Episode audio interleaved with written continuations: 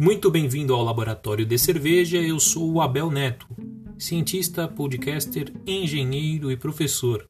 E nesse programa vamos tentar ir um pouco mais a fundo na arte de fazer cerveja.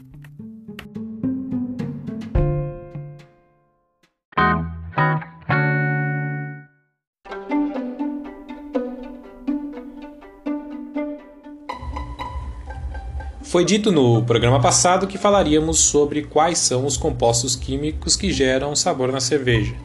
Entretanto, isso ficará para as próximas semanas, pois no programa de hoje falaremos sobre o sistema nervoso de gustação e olfação. Na língua, órgãos sensoriais especializados contêm os receptores do nosso paladar. Esses receptores estão nas membranas celulares de conjuntos de células agrupadas.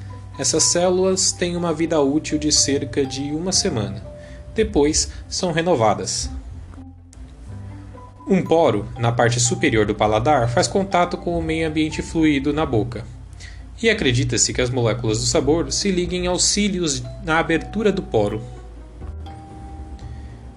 As células gustativas fazem contato entre si e compartilham junções para realizar funções comuns de sinalização.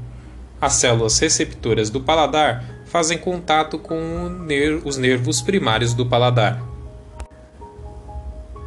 Pacotes de moléculas neurotransmissores são liberados para estimular os nervos gustativos e enviar os sinais gustativos aos centros de processamento mais altos do cérebro.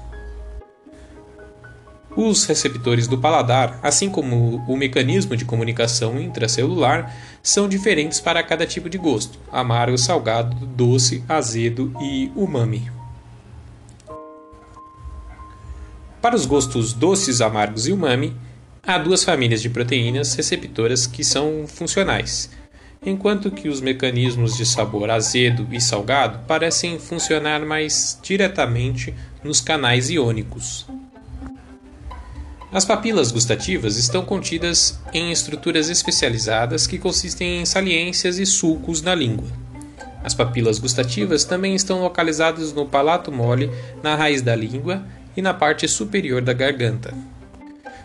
A contagem de papilas gustativas mostra que pessoas com maior sensibilidade ao paladar tendem a possuir mais papilas gustativas.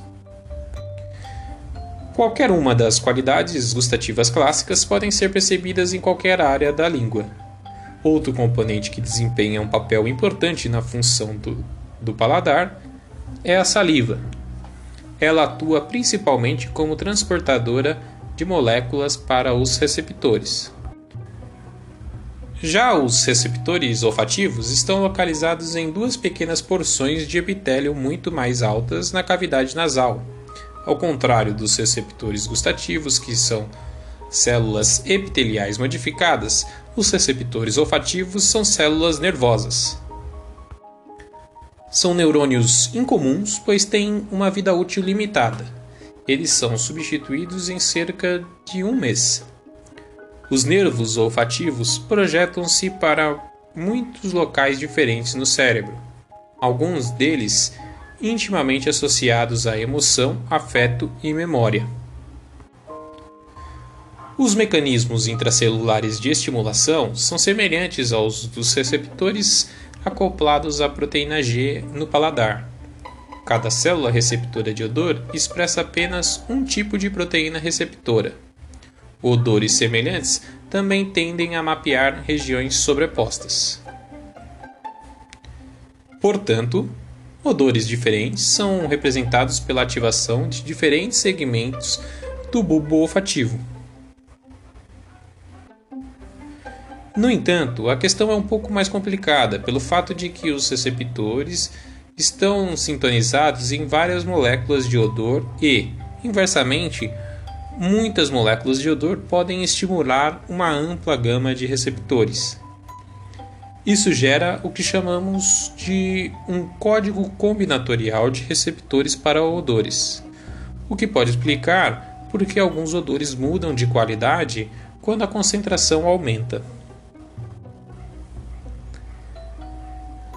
Por fim, podemos dizer que o sabor de uma cerveja é um conjunto de sentidos, gustação e olfato, e outros sentidos, associados a termorreceptores, mecanorreceptores e até mesmo nociceptores.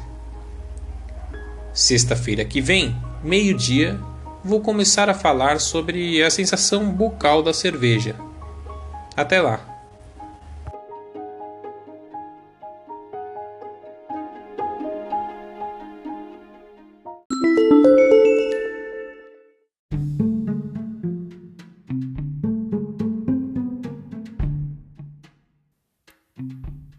Muito obrigado a vocês que acompanharam o programa de hoje. Não deixem de comentar se gostaram, pois críticas e sugestões são bem-vindas. Compartilhem com seus amigos e até o próximo episódio.